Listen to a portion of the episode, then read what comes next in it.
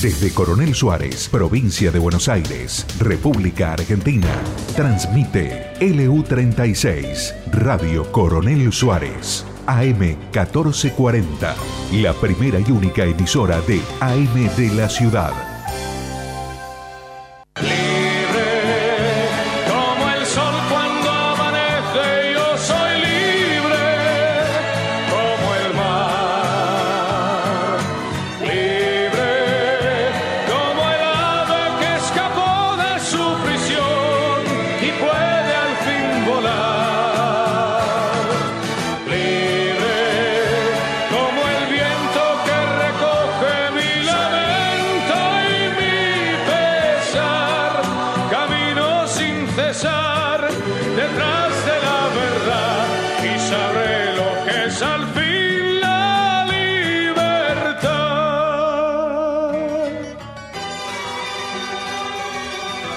Lo que es la libertad. Hola amigos, acá estamos nuevamente en la Meroteca. Hola María, hola Iván, ¿qué tal? Este, vamos a dar los datos del programa para que nos llamen los oyentes. Hay un libro de regalo para sortear entre los oyentes que llamen, como siempre.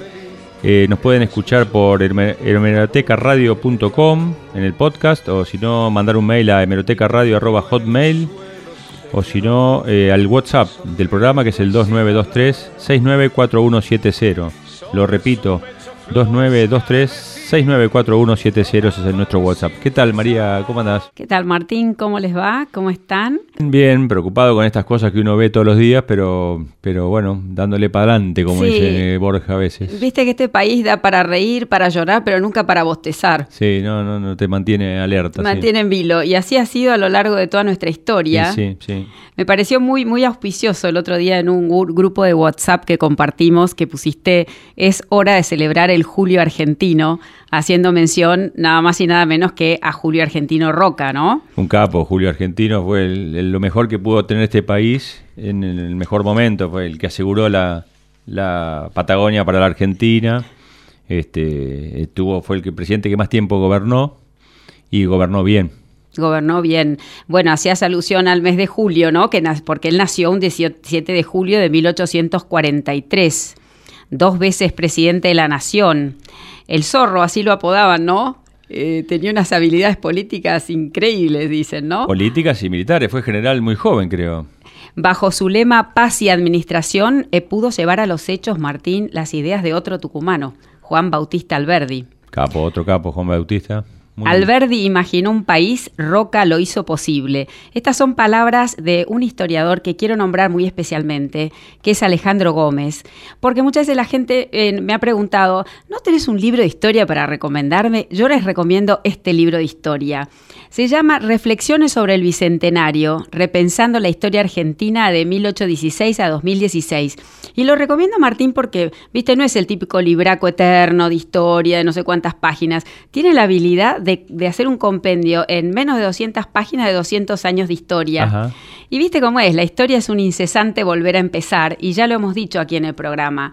Es importante tener eh, el análisis crítico que se tiene con todas las cosas de la vida, es decir, terminar con esas anteojeras ideológicas o los anacronismos o ese relato ficticio que se construye acomodaticio. Entonces se van creando mentiras, falacias y mitos. Y con Roca se ha creado un gran mito. Y este historiador lo plantea muy bien cuando se habla de la mentira tan grande que se denomina el genocidio de Roca, ¿no? Que es un disparate total, ya lo vamos a hablar entre un ratito. Sí, porque aparte cada vez que hubo una campaña a- al desierto, como se llamaban, eh, el ejército argentino iba con indios argentinos a pelear contra los indios chilenos que eran los que ocupaban la Patagonia. Exacto, si no la Patagonia se la hubieran quedado por ahí los chilenos, Claro, que también claro. la querían. Bueno, él les cambió el, el estrecho de Magallanes. Si vos te fijas, el canal de Beagle, el estrecho de Magallanes, Mm. si vos te fijas en el mapa, Chile ocupa todo el estrecho de Magallanes, porque en esa época era estratégicamente importante, pasaba toda la navegación por el estrecho de Magallanes, porque el Cabo de Hornos era muy difícil de navegar, sobre todo con los barcos precarios de esa época. Sí, los vientos, los oleajes. Capaz que él ya sabía que habían hecho el canal de Suez Sí. y que venía el proyecto del canal de Panamá. Entonces, el zorro, Hmm. como Chile también estaba embarcado en la guerra contra Perú y Bolivia, les, les, les apretó un poco las clavijas y, y aseguró la Patagonia para Argentina. Exacto, y se terminó de consolidar el país como lo vemos ahora en el mapa. integrada la Patagonia a la República Argentina. Sí, sí, porque hasta ese momento era, un, era tierra de nadie. Y convengamos que este tema de los indios venía preocupando ya hace 70 años, porque lo intentó Martín Rodríguez como gobernador de Buenos Aires, eh, Rosas en el año 1833, que llegó hasta Río Negro, con la misma idea, ¿no? Fijar presencia y eliminar los malones. Sí, sí, y también acompañado por indios amigos. Exacto. Eh, también, bueno, Avellaneda, ¿te acordás Adolfo Alsina, que fue ministro de guerra, que quiso hacer la famosa zanja? Sí, tiene que haber sido lo, bravo los indios porque eh, hizo algo de miedo, así un, como una muralla para abajo. Sí, sí. Bueno, pero por fin fue Roca eh, eh, con la campaña del desierto, la conquista del desierto que terminó con este flagelo de estos indios salvajes que robaban ganado, robaban bienes y los vendían en Chile. Sí, y acompañado por algunos eh, coroneles de su ejército, como por ejemplo el coronel Rivas, que tenemos la calle Rivas acá en Suárez, que nadie sabe por qué es. ¿Ah, sí? Y Rivas eh, fue un gran... Eh, también lo acompañó y también, ¿cómo es? Eh, Villegas, digo. Porque tenía un ejército muy bien El coronel Villegas. Claro, porque venían de la guerra del Paraguay, o sea que tenían mucha experiencia, ¿no? en la guerra del Paraguay murieron los hermanos de Roca y el padre, creo. Porque fue bastante sangrienta, porque tuvieron algunas batallas que hicieron los ataques medio suicidas y los masacraron. Fíjate vos, Martín, qué interesante. En este libro que te estaba nombrando Alejandro Gómez, se consignan cifras de Seferino Reato. ¿Viste? ¿Lo ubicas? Sí, sí, sí. Bueno, dice que el, el enfrentamiento este de la guerra del desierto se dio muerte a 1.313 indios enemigos. La detención y traslado de 13.000 indios, en su mayoría mujeres y niños, y se liberaron 900 personas cautivas. ¿Te acuerdas el famoso personaje, la cautiva, que también se retrató en la literatura? Pero vos fíjate que mm, después eh, Rosas, eh, en la campaña de Rosas se murieron el doble de indios, 3.200 indios. Y aunque por supuesto sería un error también denominarlo genocidio, pues no se trató de un genocidio, es raro por qué se habla de genocidio en la campaña de Roca y no la de Rosas.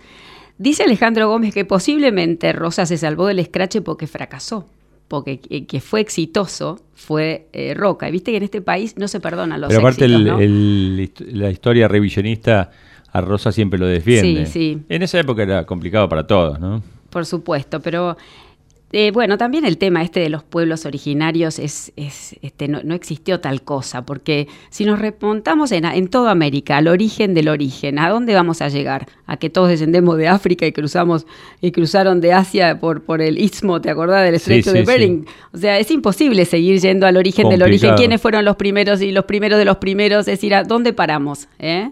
Pero a mí me parece muy importante que se reconozca realmente la figura de Roca como una, un hombre de vanguardia eh, vos imaginate, además de consolidar la Patagonia como parte del territorio, creó el registro civil, fundó La Plata, la ley de federalización, este, un conjunto de leyes laicas puso jurisdicción, eso, bueno, me hablabas hoy. Sí, se, rompió relaciones con el Vaticano, mm. así que los curas no le molestaron el progreso económico, porque siempre están en contra del progreso económico los curas, porque así tienen la gente apretada Sí, sí, son tremendos. Bueno, Martín no es políticamente correcto, cosa que me parece muy bien. No, sí. Porque aquí estamos para dar nuestra opinión libremente, hay que decir las cosas que uno piensa y lo que siente en sus convicciones. Bueno, es el problema de lo que tenemos de los políticos actuales. Están todo el día viendo las encuestas y ninguno viendo Qué horror. y opinando lo que piensa, ¿viste? Por eso cambian de un lado a otro que vos no podés creer, los tienen sujetos acá, parece una, una, feria una feria de vanidades, ¿viste? Lo que es la política argentina. Un desastre, un desastre. Voy a corregir que dije mm, Rivas y me había equivocado de calle, es Villegas el que Villegas El que lo acompañó a Rocas, tenía su regimiento de los blancos de Villegas, tenía todos los ah, caballos tordillos, sí. Mira, bueno, y lo importante también, bueno, la ley de educación, ¿te acordás? Obligatoria, pública, gratuita y laica, pero a la vez es importante también que garantizó la enseñanza en escuelas privadas. La 1420. ¿Y qué se logró, Martín? Que la, que la Argentina llegara a ser una de las naciones más alfabetizadas de toda América. Sí, eh, con el centenario era un país rico y importante. Venían de todos lados a, festejar. Sí, bueno, y una cosa importante que estaba también leyendo, que cuenta bien Alejandro Gómez, fue cuando la Patagonia pasó a ser parte del, territorio, las ovejas se pudieron trasladar al sur y con la expansión de los ferrocarriles hizo muchísimo más fácil el traslado y las zonas más fértiles se pudieron dedicar a la ganadería y la agricultura con unos progresos impresionantes que potenciaron la Argentina o que transformaron la Argentina, mejor dicho, en una potencia agroexportadora Bueno, en ese sí. momento con la industria frigorífica Se después. juntó eso del el frío, Sí, fue lo que, exacto. lo que salvó las carnes argentinas, porque antes se vendía carne salada para que llegue a Europa. Claro. Eh, en realidad se mandaba a, a países pobres la carne salada porque no era, no era apetecible, pero el frío logró que las carnes nuestras se impusieran en el mundo. ¿no? Imagínate vos lo que fue en esa época, el salto al progreso que significó bueno. eso. Otra de las cosas que leí que hizo que instaló un observatorio meteorológico en las Islas Del Sur. Es decir, por primera vez la Argentina tuvo presencia en la Antártida. Creo que fue en 1904. ¿no? Impresionante, ¿no? Me suena que fue en 1904 y lo mandó al alférez Sobral, ¿era? Ay, Martín, vos tenés una memoria de Creo que lo mandó a. Me suena que lo mandó a Sobral. Me haces con- esas preguntas al aire y te No, miro desesperada. como si te dijera que lo mandó con Admundsen o Ah. algo así y, y tuvieron tuvieron perdido, no sé, eh, algo así fue la, la historia, ¿no? Bueno, ni hablar, Martín, de la promoción de la inmigración que logró, ¿no? Atrayendo, otorgando a las personas que ingresaron al país concesiones para traer del extranjero elementos de trabajo, sin pagar impuestos, residencias sin costo, esos hoteles de inmigrantes que organizó, traslado gratuito hasta el sitio que eligieran para residir, es decir, eh, la importancia de poblar el país con gente con ganas de trabajar, con conocimiento sobre el trabajo, ¿no? Sí, y sin, sin políticas de Estado, que no hacían falta porque la gente venía igual, ¿viste? Eh. Porque ahora todos piensan en el Estado presente. Si no lo hacen el Estado, creen que la gente no va a tener iniciativa. Exacto. Y la gente venía, es, es tremendo, ¿viste? Pero los políticos, donde lo dejas regular, le meten. Sí. Así es que bueno, nuestro pequeño homenaje, Martín, a un gran hombre. Sí, en julio vamos a homenajearlo a don Julio Argentino. Bueno, música, Iván.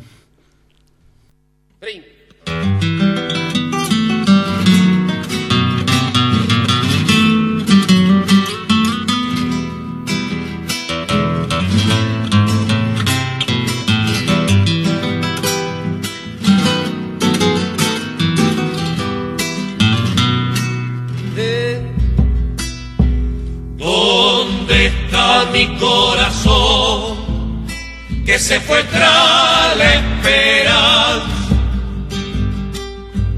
Tengo miedo que la noche me deje también sin. Tengo miedo que la noche me deje también sin alma. ¿Dónde está la palomita que al amanecer llora? Se fue muy lejos dejando sobre mi pecho su. Se fue muy lejos dejando sobre mi pecho su cuando se abandona el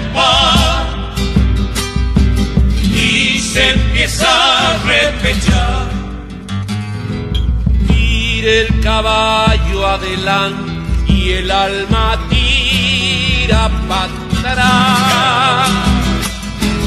Tira el caballo adelante y el alma tira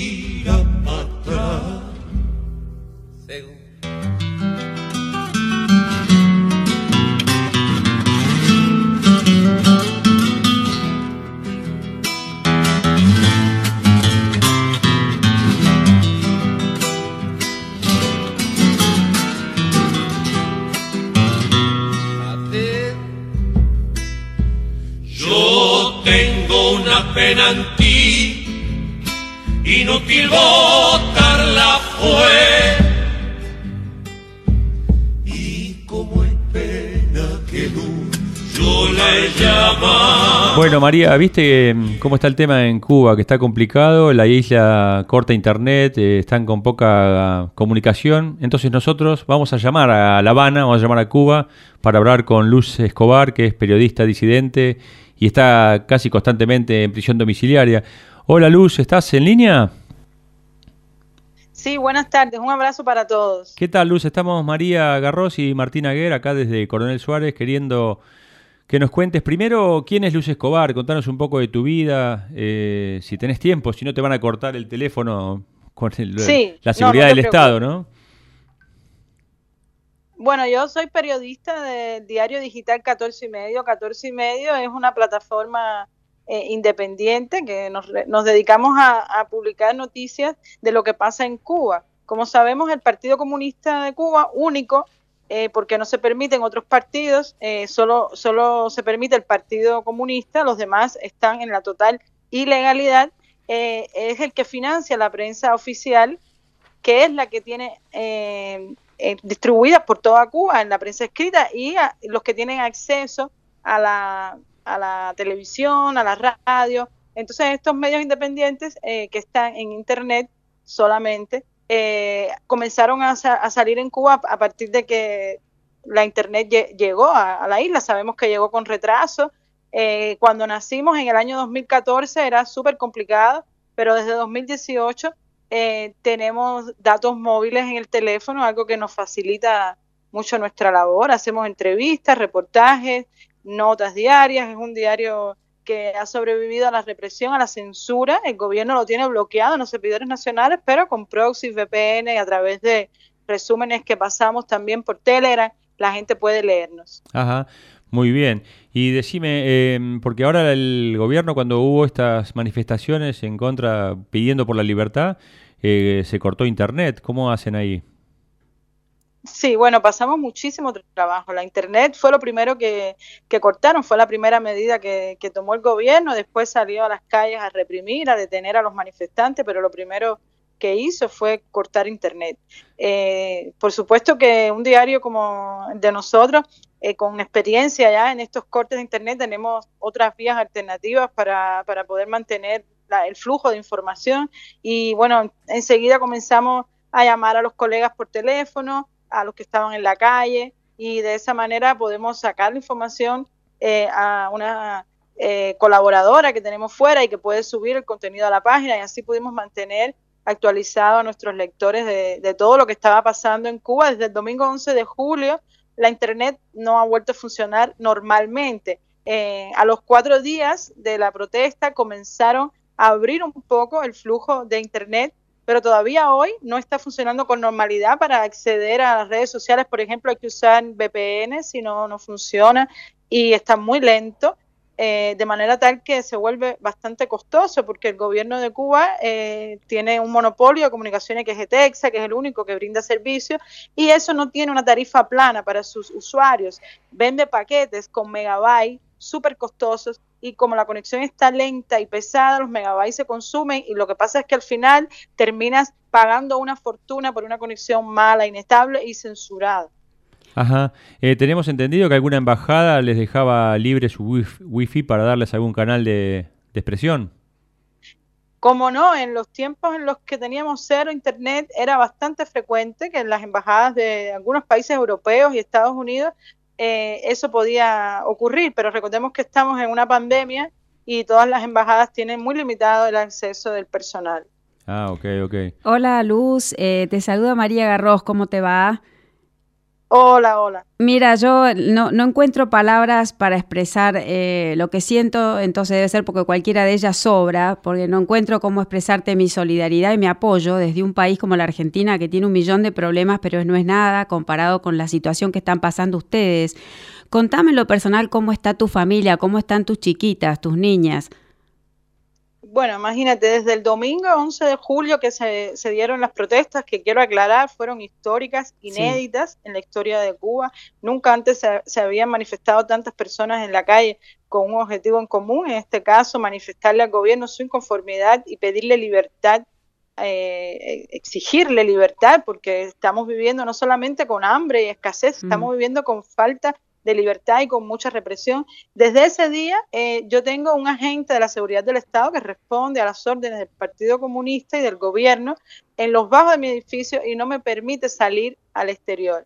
Hoy son 11 días en los que estoy aquí sitiada. Yo tengo dos niñas y por supuesto ellas sufren esto con mucha angustia. Lo que pasa es que de la mejor manera siempre trato de, que los días pasen y ellas estén alejadas un poco de, todo lo que ocurre. Lo que pasa es que tienen amigos y esos amigos igual las llaman por teléfono y le cuentan. Le cuentan porque los amigos, los jóvenes de hoy viven conectados a Internet y ven las cosas en las redes. yo no le puedo ocultar a ella nada, tengo que contárselo de la mejor manera, pero no ocultarle lo que está pasando y lo que está ocurriendo con nosotros en particular. ¿Y actualmente eh, sigue habiendo protestas en las calles o están todos detenidos? Porque eh, viste que la... Bueno, ha sido terrible, ha sido terrible. El gobierno ha ignorado totalmente el llamado del pueblo. Un gobierno que se dice socialista ha ignorado el llamado del pueblo. El pueblo salió a la calle, el pueblo dijo libertad, el pueblo dijo que se vayan, no los queremos, dijo patria y vida, que es un lema que se está diciendo eh, desde hace mucho tiempo en los que estamos en contra del autoritarismo, en contra del gobierno que, que, es totalitario en este país. Y entonces ellos han ignorado esa voluntad, transfiriendo en los medios el discurso de que esas personas que salieron fueron eh, poquitos pagados por el imperio, mercenarios al servicio de una potencia extranjera y sobre todo diciendo que algunos otros eran personas confundidas, o sea, mm. vendiendo la imagen de que no había eh, convicción, de que no había naturalidad, de que la gente no salió por un, por un sentir auténtico, sino que unos confundidos y otros manipulados y otros vendidos por dinero. Es la matriz de opinión que el gobierno ha dicho siempre. ¿Qué pasa? Que ahora no son ocho opositores con un proyecto político, es todo el pueblo de Cuba pidiendo libertad, pidiendo que se respeten sus derechos. Porque ¿qué pasa? No son personas que tienen un partido de oposición, son personas que trabajan para el Estado, son personas que tienen un negocio privado, son amas de casa, jubilados, jóvenes, los que están en las calles. Entonces, en ese momento arrasaron con todos los que ellos consideraron que estaban avanzando en la manifestación, los detuvieron, Detuvieron también a las personas que estaban filmando las protestas y hoy se cuentan en cientos en todo el país, porque las protestas no solo fueron en La Habana, de personas detenidas. Ya comenzaron hoy a hacerse juicios sumarios porque no están haciendo juicios eh, que la persona pueda presentarse con un abogado y prepararse, no, están haciendo los juicios incluso sin avisar a la familia. Ya hoy un fotógrafo fue condenado a un año de privación de libertad por el delito de desorden público y lo único que estaba haciendo él era filmar la protesta.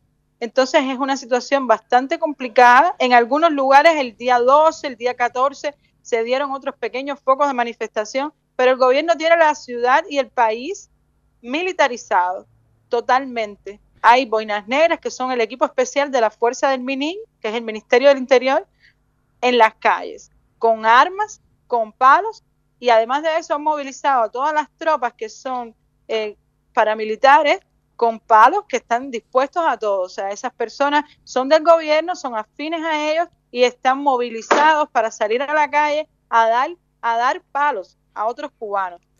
El llamado lo hizo Miguel Díaz Canel en la televisión nacional, llamó a los revolucionarios, que son su tropa, a salir a las calles a enfrentar a estos manifestantes. Eso es totalmente irresponsable porque eso es prácticamente un llamado a la guerra civil, a enfrentar cubanos con cubanos, cuando sabe perfectamente ese, ese presidente designado, porque ni siquiera fue elegido, que además de que es irresponsable, es criminal, porque enfrentar a cubanos con cubanos, para mí es un crimen. Claro, claro. Y con tanta represión, eh, ¿cómo está la situación actual? ¿Se, ¿Se frenaron las protestas o siguen las protestas?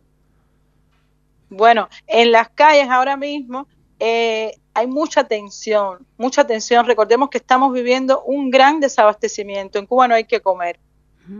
Absolutamente, es súper complicado. Las tiendas no hay nada, están vacías totalmente. Y las personas están en las calles todo el tiempo mm. tratando de conseguir alimentos para, para subsistir. Te digo, en algunos lugares, durante los primeros días, después de la manifestación del día 11, se dieron algunos focos de protesta pero ahora mismo yo no he tenido noticias de, nuevas de nuevas protestas que, que, hayan salido a la calle. Está toda la ciudad militarizada, las personas visibles, tanto opositores como periodistas y activistas, están sitiados en sus viviendas y han intentado meter eh, terror.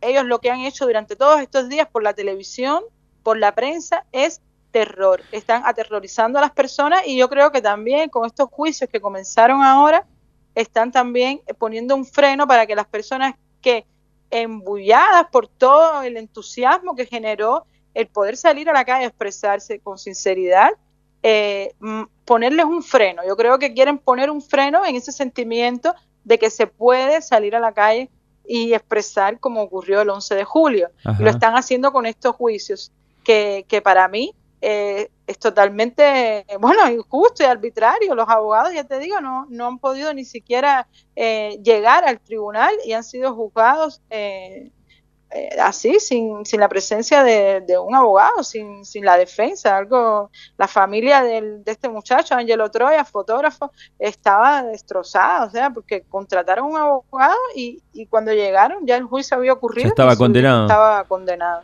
Qué interesante que cuentes, porque acá hay una parte de la población, no solo acá en Argentina, en Chile, en Sudamérica, que idealiza eh, la situación de Cuba como que fuera el mundo de la libertad y no ven que la gente de Cuba se va, aunque sea arriba de una cubierta de tractor inflada entre los tiburones. Sí, pero lo que pasa es que esa izquierda eh, lo que no ve es el privilegio que, que, tienen ya. O sea, cuando nos miran a nosotros, eh, intentan acercarse a nosotros por ese canal que está viciado, que es el canal de la propaganda del mm. gobierno cubano que inició Fidel Castro, que es el romanticismo de que en Cuba es una sociedad donde a pesar de los defectos existe la salud gratis, la educación mm. gratis y todo eso es un falso mito en Cuba absolutamente al día de hoy es totalmente todos los campos que puedan abarcar la sociedad un verdadero desastre, todo, la salud, la educación, la economía, la vida todos los derechos, ¿para qué te cuento? Y esas personas que disfrutan un derecho, que es el derecho, por ejemplo, a expresarse, a tener un partido, porque lo tienen, toda la izquierda de Latinoamérica tiene un partido para hacerle oposición al que está en el poder, incluso muchos han ganado la presidencia de esos países, necesitan entender que los cubanos también tenemos derecho a eso, también tenemos derecho a tener partidos políticos de diferentes colores, también tenemos derecho a expresarnos, a asociarnos. Tenemos gente presa por asociarse. En Cuba está prohibido asociarse, está prohibido expresarse con libertad, está prohibido hacer el trabajo que yo hago, que es hacer periodismo independiente, porque solo reconocen al periodismo oficial. Entonces a esa izquierda, lo único que yo le pido es que no mire a Cuba por esa por esa cámara, por ese lente eh, distorsionado que es el discurso del poder. Al final estamos hablando del poder, tanto que le van al poder y están mirando a Cuba por el lente del poder. Quiero que miren a Cuba por el lente del ciudadano, del cubano que está en la calle. Ahí están las cuentas de Twitter, ahí están las cuentas de Facebook, ahí están los testimonios en los medios de las personas que están viviendo Cuba no el poder. El poder solamente está queriendo conservar esa silla por la cual dirigen este país y están en sus manos hoy el destino de 11 millones de cubanos. Y esas personas no van a soltar el poder. Cuba necesita hoy el apoyo de todo el mundo, de todo el mundo que se sienta justo y esa izquierda que se vende con esa ilusión de que son personas que defienden la justicia, tienen que sintonizar con nosotros. Somos un pueblo que está sufriendo, los cubanos hoy están sufriendo la escasez, pero también la falta de libertad. Y no es justo que piensen que porque según la lógica de ellos nos dan cuatro migajas, tenemos que sacrificar esas migajas por, con, la libertad. no, yo tengo derecho también a tener libertad. Y decime, Luz, eh, ¿hay alguna forma que los ciudadanos argentinos puedan ayudar a, a, la gente que está protestando? ¿Que hay alguna forma de transmitirles internet o de, de mandar alguna remesa de algo? ¿Se puede ayudar de alguna manera? Bueno, yo creo que, ayudar, hay muchas maneras, o sea, en, en, en, las redes con la etiqueta SOS Cuba hay muchas iniciativas, hay muchas ideas. Yo lo que pido es que de verdad se acerquen al ciudadano, a la historia de ese cubano que está hoy viviendo el siglo XXI en Cuba y no a cuatro personas enriquecidas durante décadas, explotando a los cubanos y que son hoy los que tienen el poder yo lo suplico, lo pido de favor, que no miren más ese discurso mentiroso y viciado y oportunista y que miren a lo que cuentan los cubanos. Ahí está la eh, verdad, no hay que ir más lejos. Luz, sos eh, tan contundente, clara y valiente y la verdad que lo has explicado de una manera clarísima, pero viste, todo el aparato propagandístico internacional basa que los problemas que tienen ustedes son todos consecuencias del bloqueo americano. Imagínate, ese, ese discurso del bloqueo lo único que ha traído como consecuencia es que se desvía el tema fundamental. El tema fundamental no es el bloqueo. Ok, el bloqueo puede estar o no estar. La culpa de que estemos en el desastre en el que estamos no es del bloqueo, pero olvídate del bloqueo. Yo lo único que te quiero decir es qué tiene que ver el bloqueo con que yo no tenga derecho a tener un partido político, qué tiene que ver el bloqueo con que yo no tenga derecho a tener un diario digital independiente, qué tiene que ver el bloqueo con que me cojan presa por expresarme libremente en una calle, en una manifestación, asociarme con cuatro personas que piensan igual que yo. Incluso en Cuba no es legal hacer una asociación de personas que se interesan por los gatos, por las plantas, por los animales, algo tan elemental en cualquier sociedad, en la más precaria.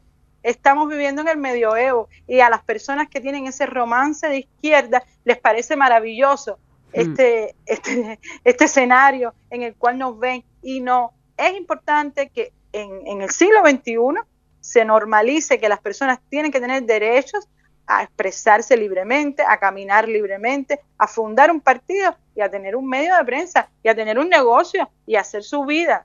O sea, no puede ser que todo el control esté en manos del Estado. Eso se demostró que no funciona. Se demostró en Cuba y se ha demostrado en todos los demás lugares donde han intentado echar para adelante el proyecto del socialismo. Entonces, yo te digo sinceramente, esto es totalmente eh, desastroso lo que está ocurriendo en Cuba y duele mucho de verdad duele mucho que las personas que se, que se definen como eh, personas que están cercanos a la justicia social, que son estas personas de izquierda, no nos miren a nosotros. A mí me parte el corazón, no es porque yo quiera que la izquierda mañana salga y, y esté apoyándonos, no, pero me parte el corazón ver cómo esa persona que se dice está sintonizada con el poder de mi país.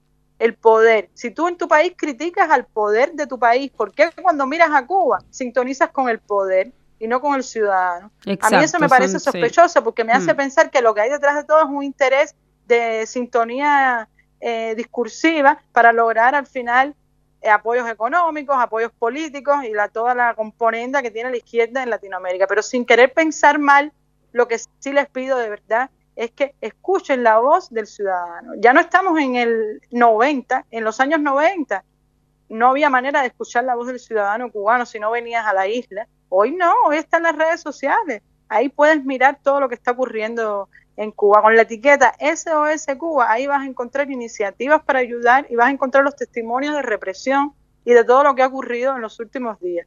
Ahí te vamos a acompañar humildemente en nuestro lugar siempre. Y te queríamos preguntar cómo está el tema de la situación sanitaria con el tema del COVID.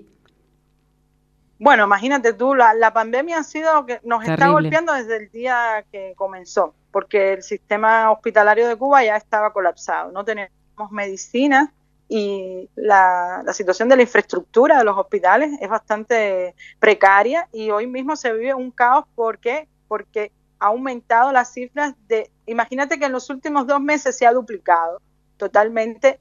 Cuando estábamos dando eh, las cifras que, venían en, en 3.000 y 4.000, eso se duplicó a 6.000 de un día para otro.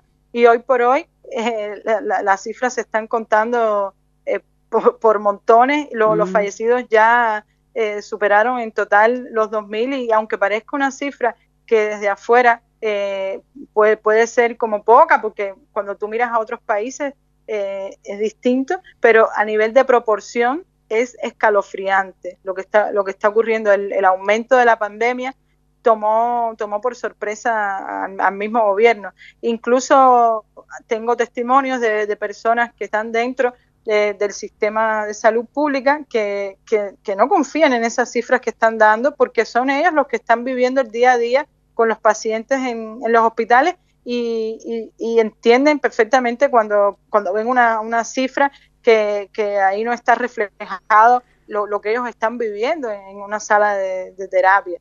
Y entonces todo eso sin la protección que, debe llevar y muchos médicos se, han contagiado por desgracia y, es complicado. O sea, eh, ahora mismo hay provincias que, los hospitales están ya que no pueden aceptar a más ninguno y se ha tomado eh, otras medidas como el ingreso en la casa y, otros lugares que han habilitado también para llevar a, los pacientes. Aquí lo, lo más grave es que, sinceramente, no, no existe, no tenemos manera como, como en otros lugares que se puede contrastar de manera independiente, eh, no tenemos manera de contrastar la, la, versión que está dando el gobierno, o sea, eh, los periodistas independientes no tenemos acceso a la fuente fuentes del Ministerio de, de Salud Pública y no tenemos acceso a los hospitales. Entonces, solamente a través de fuentes anónimas y de testimonios de personas que han pasado por ahí es que podemos hacernos una idea de, lo que está ocurriendo. Pero la pandemia se fue, se fue de control y sobre todo en un momento tan crítico, por ejemplo, abrieron eh, los polos turísticos de Varadero y algunos callos y en esa provincia, en ese punto, se vio un rebrote de la enfermedad. ¿Por qué? Porque los turistas empezaron a llegar ahí en un momento en, el que el pico de la, de la pandemia estaba en sus países alto, por ejemplo, los turistas rusos, y fue un desastre. O sea, ahora mismo estamos viviendo el peor momento de, de la pandemia. Eso lo abren para poder recibir algún ingreso en la isla, ¿no? ¿Cómo? Los polos turísticos los abren como para poder recibir algún ingreso en la isla que están complicados.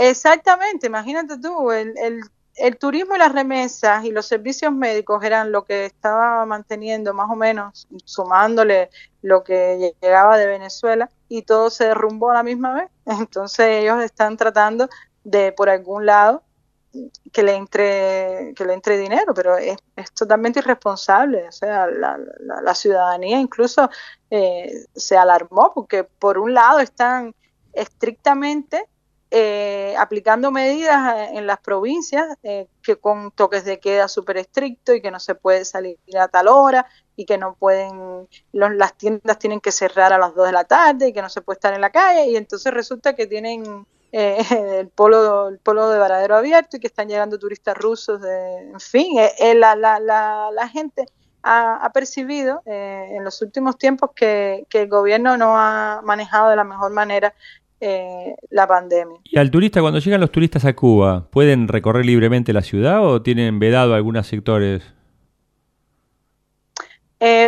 depende, o sea, por ejemplo, estos que están llegando a Varadero eh, tienen ahí mismo primero que hacer como unos días de aislamiento y, y después eh, ya pueden circular por Varadero, pueden ir a Cárdenas, o sea... Sí, me refiero, me refiero a la libertad de circular por, por todos lados, ¿está muy controlado eso por el gobierno?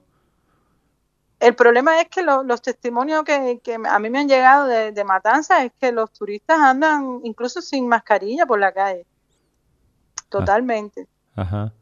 Ok, ok.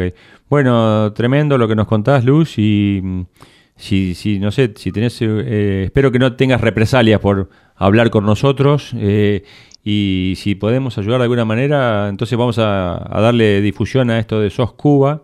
En el programa nuestro ya pusimos hace un par de programas la canción Patria y Vida, este, para que la gente se enterara ya antes de que empezara la protesta, eh, que ya estaba viendo, y ya el año pasado, en septiembre, octubre, hablamos de de probables protestas en Cuba por la situación que veíamos que se vivía por allá. Sí, es muy bonito cuando uno recibe estos gestos de solidaridad en medio de, tanta grisura, de tanta represión.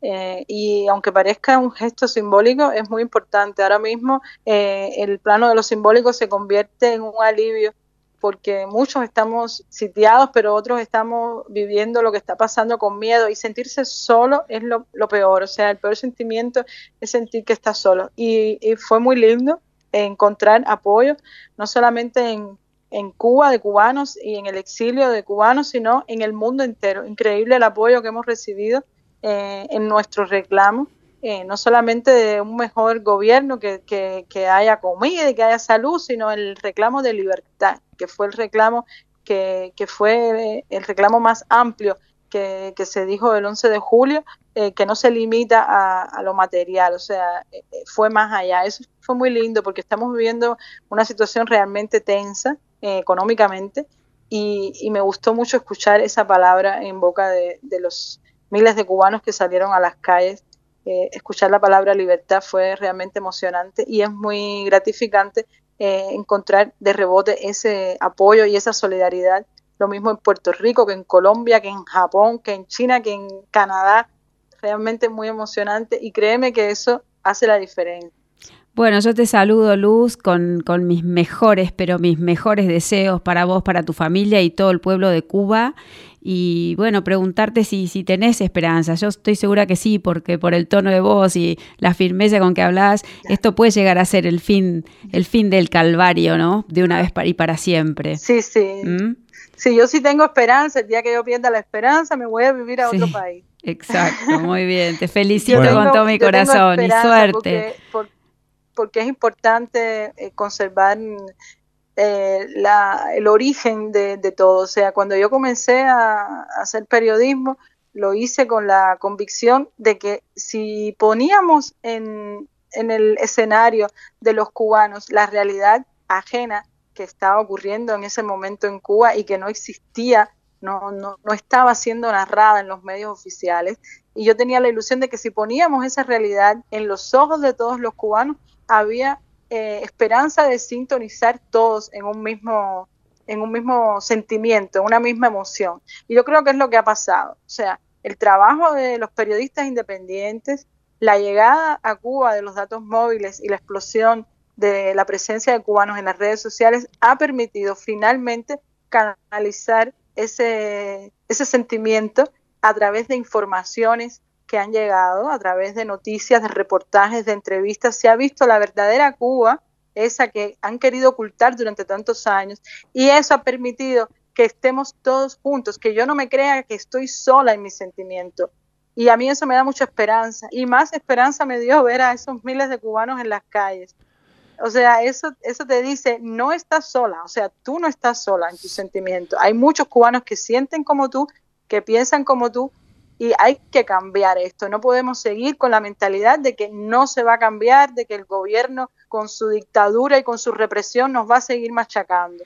No, hay que mentalizarse en que sí podemos cambiar, en que podemos hacer la diferencia y que como mismo en un momento determinado del año 59 ellos hicieron la diferencia, se puede hacer la diferencia. Con la diferencia, y valga la redundancia, que el objetivo no es quedarse en el poder otros 60 años más. El objetivo es que llegue la democracia a Cuba para que la pluralidad, por fin, por fin los colores de esta isla salgan a la luz y se pueda ver el, que, el que quiere un proyecto y el que quiere el otro. O sea, yo, yo necesito escuchar las voces de todos los cubanos y yo creo que es el sentimiento de, de muchos eh, de los que hoy habitan esta isla la gente quiere escucharse, la gente quiere respetarse dentro de las diferencias, pero que exista esa pluralidad. No podemos seguir permitiendo que se penalice la discrepancia política. Necesitamos que eso se elimine de una vez y por todas. Y yo creo que hay que empujar en esa dirección. Se está haciendo y yo creo que estamos ganando poquito a poco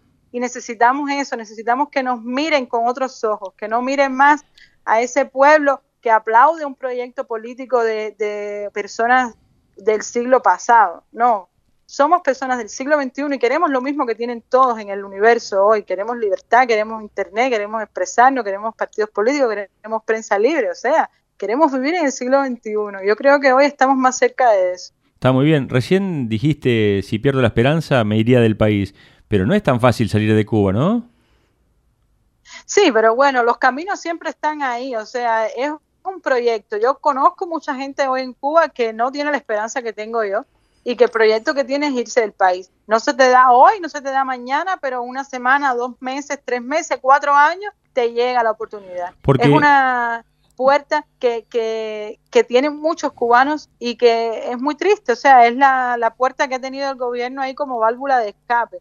yo no quiero pensar en eso porque yo, sinceramente, quiero vivir en Cuba yo quiero vivir en Cuba, es lo que me gusta, yo no me quiero ir a vivir a ningún otro lugar y aquí voy a empujar. Pero sí te digo, lo único que me mantiene aquí adentro es la esperanza. Yo no quiero vivir en esta dictadura, no quiero, pero quiero cambiarla.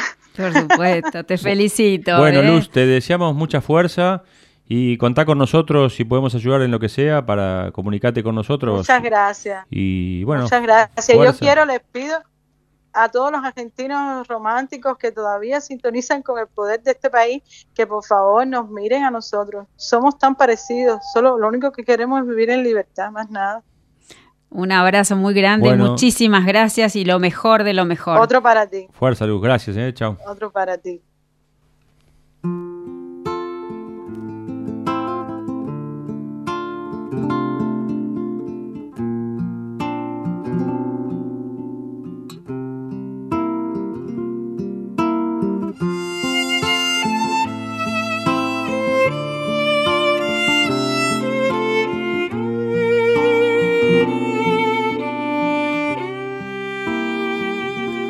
Por la marchica del puerto andan buscando los buzos la llave de mi recuerdo.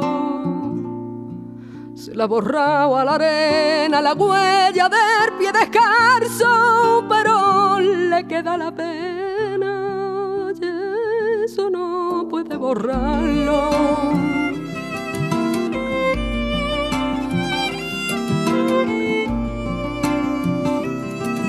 La marchica del puerto, el agua que era antes clara se está cansando de serlo. A la sombra de una barca me quiero tumbar un día y echarme todo a las pardas y soñar con la alegría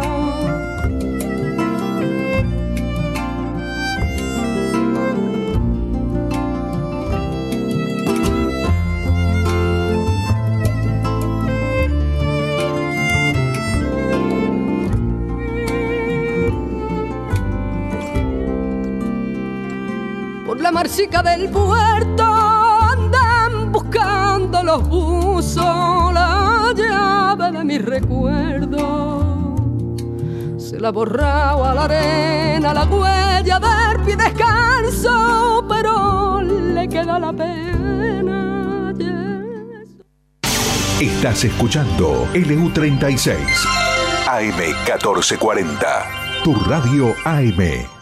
En Coronel Suárez Trevor Agro, maquinaria agrícola vial, asesoramiento técnico, dimensionamiento de equipos, servicios y repuestos. Consúltenos. Estamos en Ruta 85, al lado de la GNC. Trevor Agro. Compromiso con el cliente. El agua es indispensable para la vida. Para maximizar el rendimiento de nuestros cultivos, es necesario cubrir los requerimientos hídricos en todas sus etapas de desarrollo. Regar Suárez brinda asesoramiento, diseño y desarrollo de proyectos integrales por medio de pivotes centrales, con el objetivo de lograr la mayor eficiencia posible. Para más información, diríjase a nuestra oficina ubicada en Brown 1404, al teléfono 2926 492537 o en nuestra página web regarsuárez.com. Regar Suárez, cada gota cuenta. Innovación, tecnología, genética, rinde. Todo lo que necesitas para tu lote está en nuestra semilla. DS Hermanos, cerca tuyo y de tu campo. Representamos marcas líderes en semillas. Producción local de soja y trigo con tratamiento profesional de semilla. DS Hermanos creciendo juntos. Te esperamos en Mitre 1855 de Coronel Suárez. Encontranos en Facebook y en Instagram. DS Hermanos Agro. Agroalarcia, nuestra oficina está donde está tu campo. Una joven y pujante empresa abocada al servicio integral del productor agropecuario, venta de agroquímicos, asesoramientos y ahora también comercialización de granos. Acércate, nuestra tranquera está siempre abierta. Agroalarcia. Diego Aguer, Servicios Aéreos. Pulverización, fertilización, siembra aérea Control de incendios. Diego Aguer, Servicios Aéreos. Teléfonos 02926 423566 o al 02923 156 41898. Estás escuchando LU36 AM1440, la AM de tu ciudad.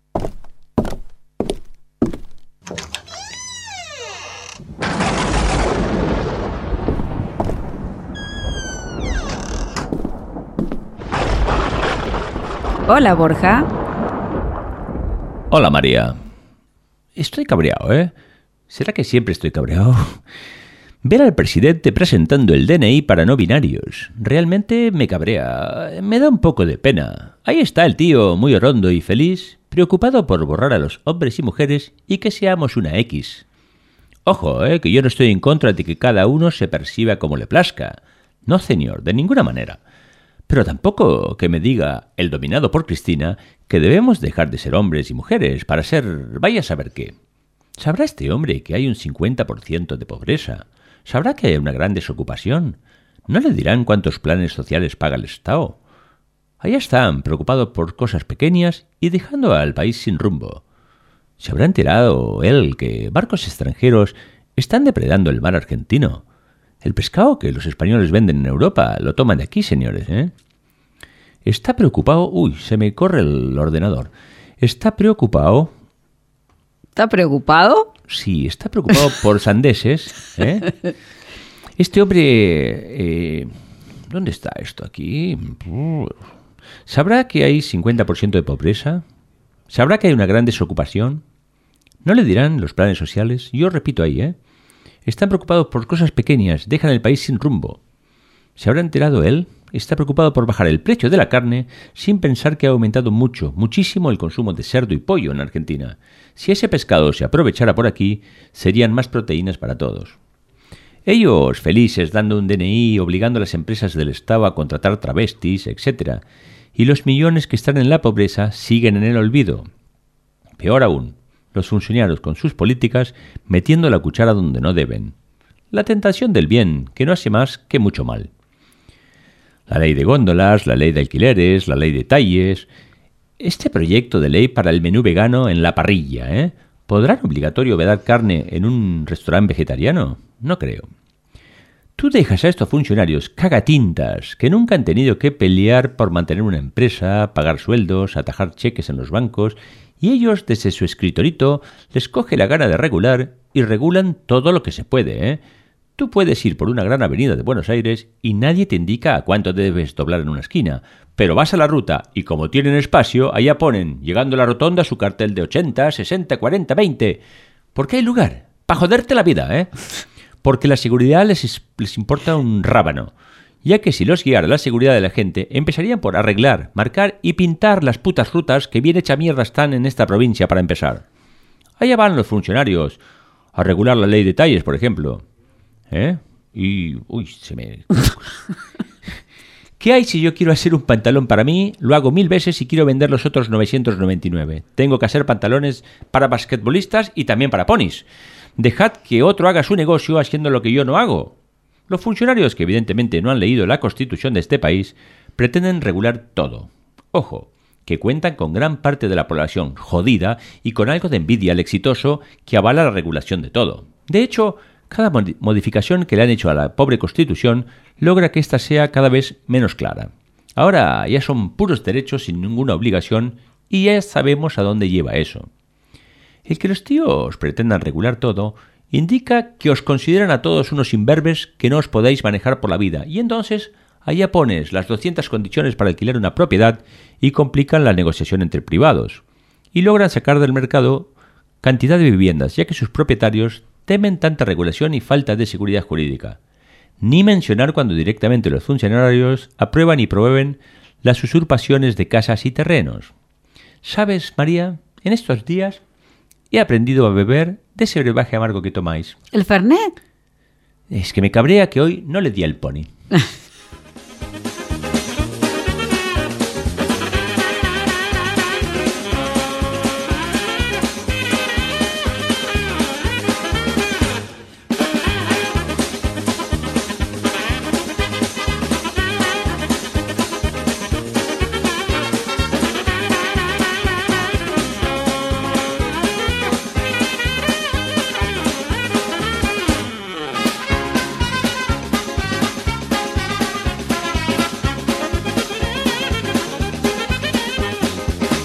Bueno, María, contanos un poco de qué vas a hablar hoy. Recuerdos de niñez. El traje nuevo del emperador de Hans Christian Andersen. Érase una vez una comarca donde reinaba un emperador muy vanidoso que usaba trajes muy lujosos y llamativos. Un día llegaron dos impostores que se hicieron pasar por maestros de la sastrería.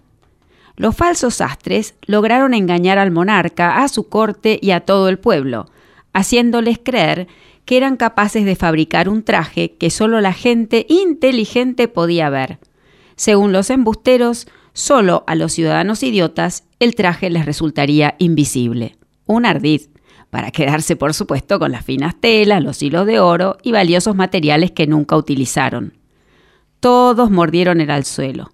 Por temor a quedar como imbéciles, vitorearon el magnífico traje del emperador mientras éste se paseaba sin ropas por las calles del reino. El emperador no era ciego, pero no quería pasar por el único tonto, eso debilitaría su poder. Por lo tanto, optó por pasearse tan orondo que hasta él mismo se convenció de la farsa. De pronto, la mentira quedó al descubierto cuando un niño del público gritó con esa inocencia, pureza y valentía que tienen los pequeños, El rey está desnudo. Los que antes alababan al emperador se unieron al grito del chico, pero Su Majestad, en un acto tan arrogante como estúpido, no se detuvo, y a pesar de advertir el papelón, terminó el recorrido de su desfile como Dios lo trajo al mundo. No te mientas a ti mismo. El hombre que se miente a sí mismo y escucha su propia mentira, llega a un punto en que no puede distinguir la verdad dentro de él y por lo tanto pierde todo respeto por sí mismo y por los demás. Leímos ya más grandecitos en los hermanos Karamazov de Dostoyevsky. Imagino que ya estarán visualizando cuántos retratos de nuestra situación actual surgen del maravilloso cuento que nos enseña que las cosas no tienen por qué ser verdad solo porque por el hecho de que un gobernante diga que lo son y mucha gente lo crea. La promesa de un presidente que nos iba a cuidar la salud, aún a costa de la bancarrota económica, fue siempre falsa. El Estado te cuida por el bien de todos, repetía el mandamás del pago grande y el del pago chico. Por mi bien, pero si yo me estoy fundiendo, pensaba el comerciante. Por mi bien, pero yo quiero ir al cole, pensaba el niño. Por mi bien, pero yo me quiero vacunar, pensaba el viejo. Todos, escribió Borges, es una abstracción. La muchedumbre es una entidad ficticia. Lo que realmente existe es cada individuo. Metafóricamente hablando, en nuestro país, el niño ya hace mucho que grita que el rey está desnudo, que todo es una farsa. Pero la gente tarda en reconocerla. Por miedo o quizás por padecer de una especie de síndrome de Estocolmo con el Estado. No es que sea extraño, no es la primera vez en la historia que esto sucede. Los esbirros que viven de la política son como los astres embusteros, muy habilidosos para vender la quimera socialista. Hoy, la terrible cifra de más de 100.000 muertos y la quiebra económica de distintos sectores de la economía han dejado al desnudo la falacia que representó aquella tesitura ridícula salud o economía. Quedó al desnudo la estrechez de miras, la corrupción, la ineficiencia y la impudicia de lo que se ha dado llamar, con razón, el peor gobierno de la historia. Tomo para ser breve un símbolo, una sola imagen, el mocoso imberbe de la cámpora haciendo la V de la victoria mientras lo vacunaban. Derrota para el anciano a quien se la quitó y lo hizo parte de la dolorosa cifra de los cien mil porque desde el momento en que el mundo descubrió las vacunas y se comenzó el proceso de vacunación y el Estado, cual perro del hortelano, nos prohibió a los particulares el acceso a ella de manera privada, se convirtió en el responsable por cada muerte. Sumada a la ineficiencia propia de un Estado socialista, hay que agregar la falta de integridad de los especímenes que lo conforman. Pero ¿quiénes se creen que son? Nos preguntamos azorados ante el escandaloso vacunatorio VIP. La integridad de un gobierno implica el pleno funcionamiento del Estado de Derecho, esto es, gobernantes y gobernados en pie de igualdad ante la Constitución y las leyes. El accionar del Estado es coercitivo, es decir, impone castigos o penas. Por eso nuestros padres fundadores, utilizando una expresión americana, establecieron un marco jurídico con el objeto de impedir a los que gobiernan traspasar los límites del mismo.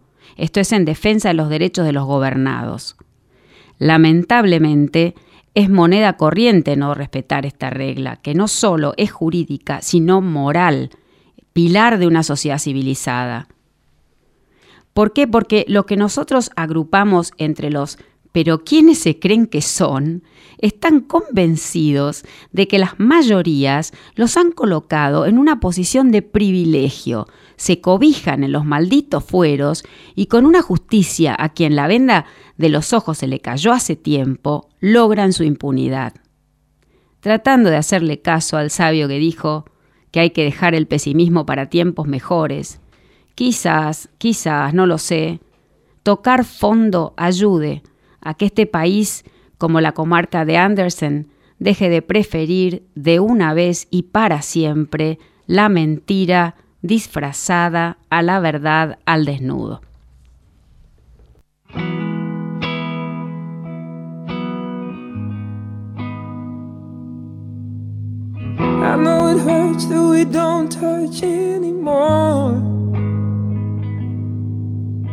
It's even worse because we built this from the floor.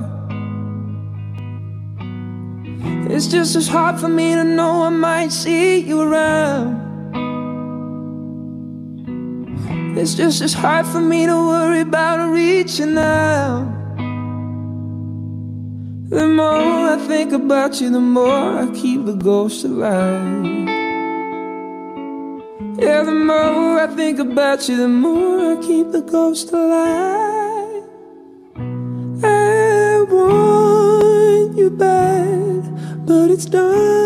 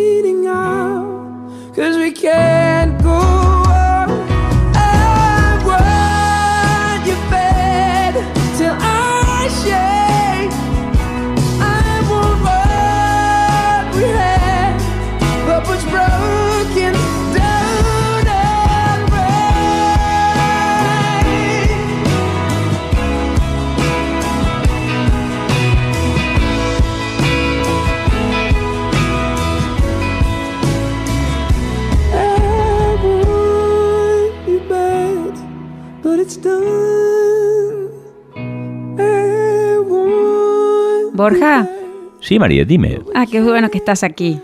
Sí, porque me va quiero hablar contigo. Bueno, dime, dime, dime. Porque yo sé que vos, o que tú, te voy a hablar de tú, que tú has aprendido a beber el brebaje amargo, que también te entonas con Fernet. Estas cosas que beben vosotros me fascinan, ¿eh? Me han contado que andás de bombachas y botas allá en un campo cerca de Piñeiro, a veces o no. Me asusté cuando dijiste de bombacha, pero claro, este, este Bueno, pantalón, el baggy trouser. El es- baggy trouser. Bueno, o sea que yo te veo que te has afincado, que te has encariñado con estas tierras, pero... Estas tías con las que vivo me, me enseñan cómo vivir aquí en Argentina. Pero ¿eh? tu, tu terruño es tu terruño, ¿no? Yo extraño mucho. Lo extrañas. Bueno, por eso yo te traje hoy una ópera especialmente dedicada a ti. Me harás soltar un lagrimón. Sí, porque ¿sabes qué? No te traje una zarzuela, ¿conoces la? Bueno, ¿te gusta la zarzuela? Yo soy más castellano, ¿eh? Yo Sos soy- más castellano. Bueno, yo te traje una ópera que es muy especial porque es en español y porque incorpora, ¿sabes qué? A la orquesta, a la guitarra. Y va a ver la gente, presta atención que la guitarra es preponderante, se destaca en toda la composición. Qué bonito, qué bonito. Sí, es muy bonita. Es una ópera de Joaquín Rodrigo que se estrenó en el año 1940 en Barcelona y se inspiró en el lindísimo Palacio Real de Aranjuez y sus jardines que están situados en la comunidad de, de Madrid. Así que bueno, ¿sabes con quién te la traje, Borja? ¿Con la quién? versión con José Carreras, el tenor. Ah, muy bien, muy bonito, ¿eh? En Aranjuez con tu amor. Bueno, adelante.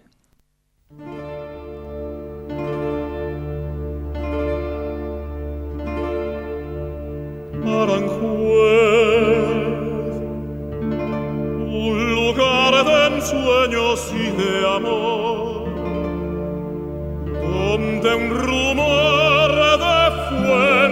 de cristal en el jardín parece hablar. En voz baja las rosas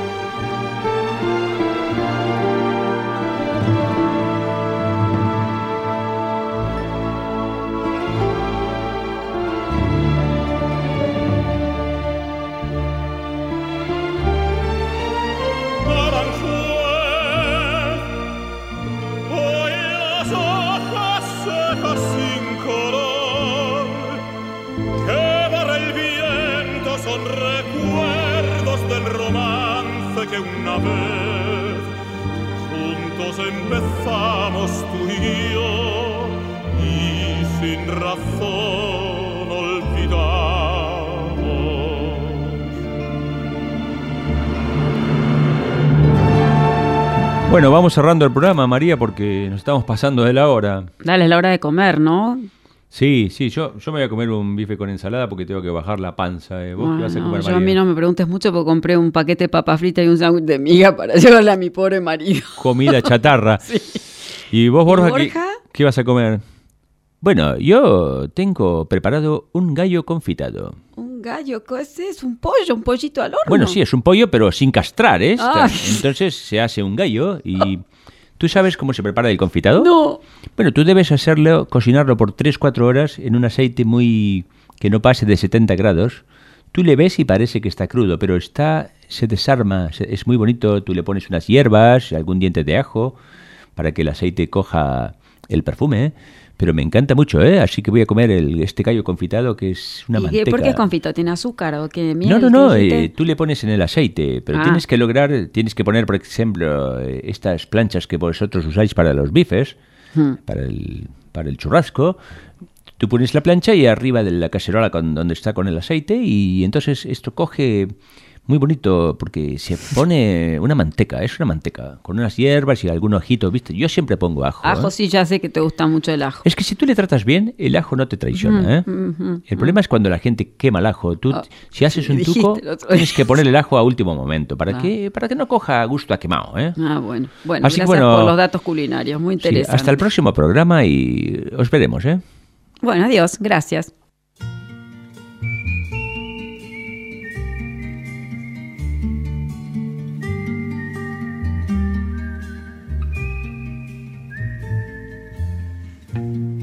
Laetitia, je ne savais pas que tu étais tout pour moi. Un oiseau chantait tout près de moi, mais je ne l'entendais pas. Et tu vivais innocente, éphémère. Tu habillais nos printemps de chimères.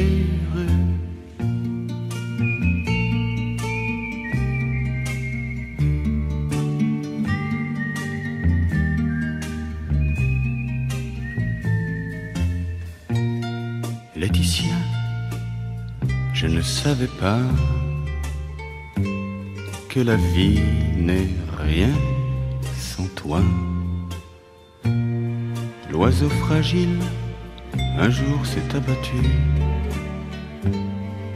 La mort ne l'a pas rendu. Et tu reposes dans le bleu de la mer. Toi qui colorais de bleu nos chimères.